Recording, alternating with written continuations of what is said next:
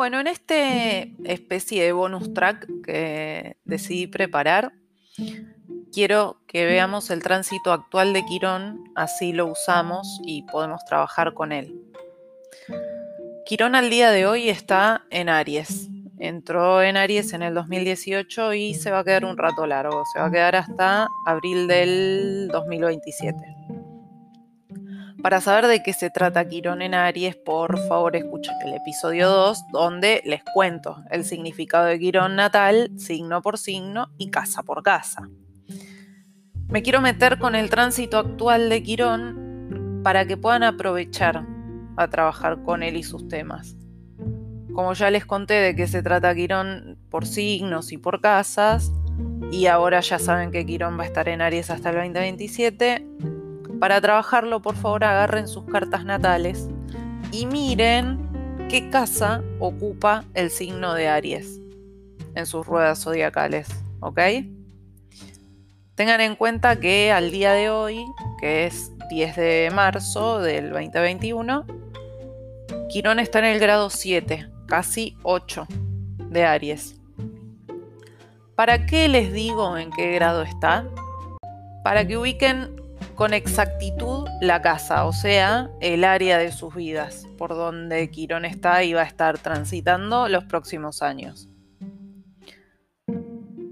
Quiero hacer un brevísimo paréntesis para los y las más newies en la astrología para contarles en poquísimas palabras qué área de la vida es cada casa.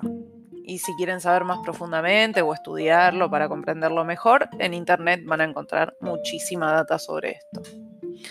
La casa 1 o el famoso ascendente es el yo, es cómo me veo, es mi imagen externa y cómo inicio las cosas, cómo doy inicio a las cosas, cómo me pongo en marcha.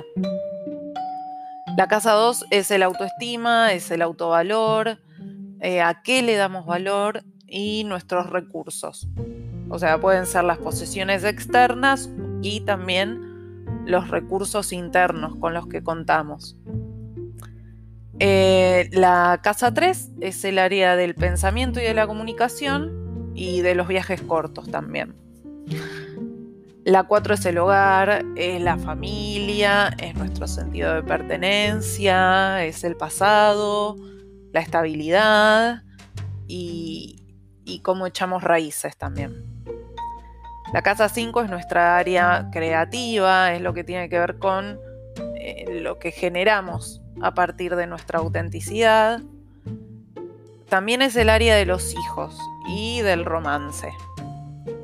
La 6 es el día a día, son las actividades rutinarias que tenemos todos los días, como por ejemplo, no sé, el trabajo en la oficina, lo que ponemos a servicio de otros y eh, también es nuestro cuerpo o nuestra salud física.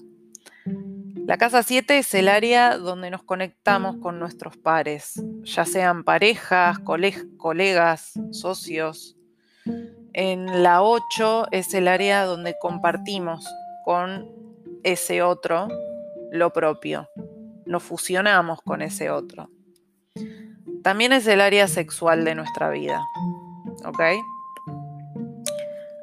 La 9 es el área eh, de nuestras creencias y de nuestra filosofía de vida y de los viajes largos o del extranjero.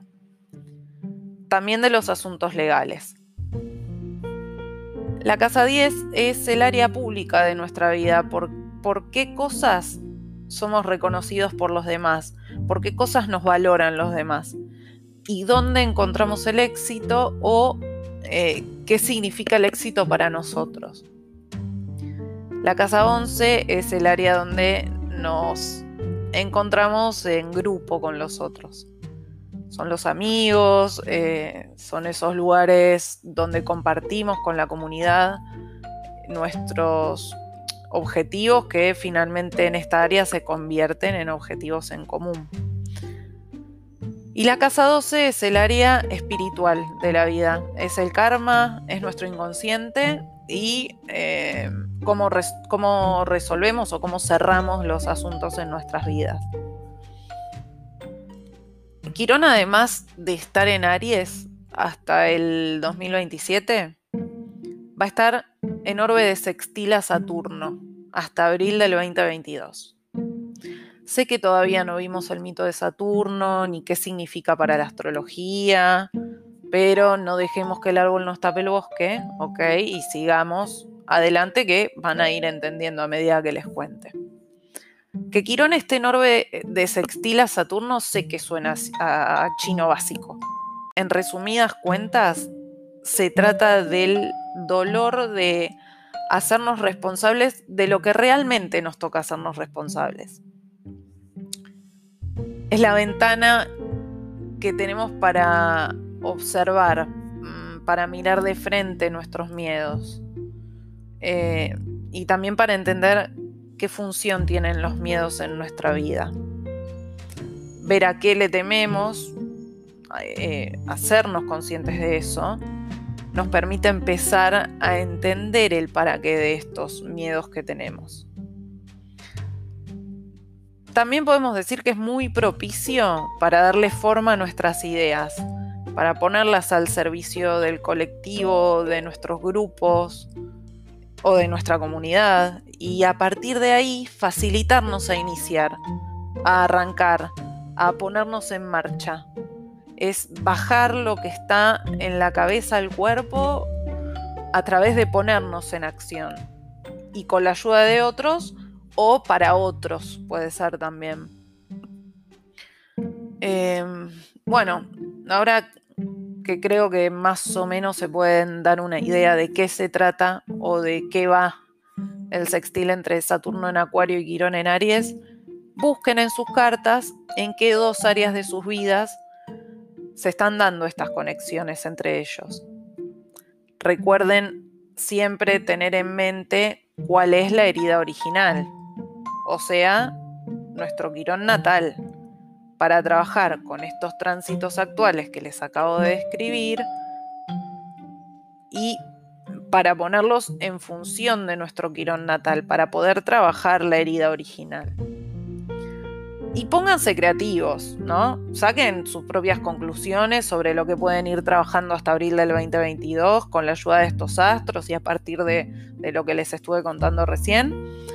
Porque la verdad es que en esta temporada Pisces, que ahora estamos transitando por el signo de Pisces, nadie mejor que ustedes mismos para sacar a relucir toda su sabiduría interna, que sé que la tienen, y confiar en su propia intuición. ¿Sí? Bueno, espero que les sirva y les mando un beso.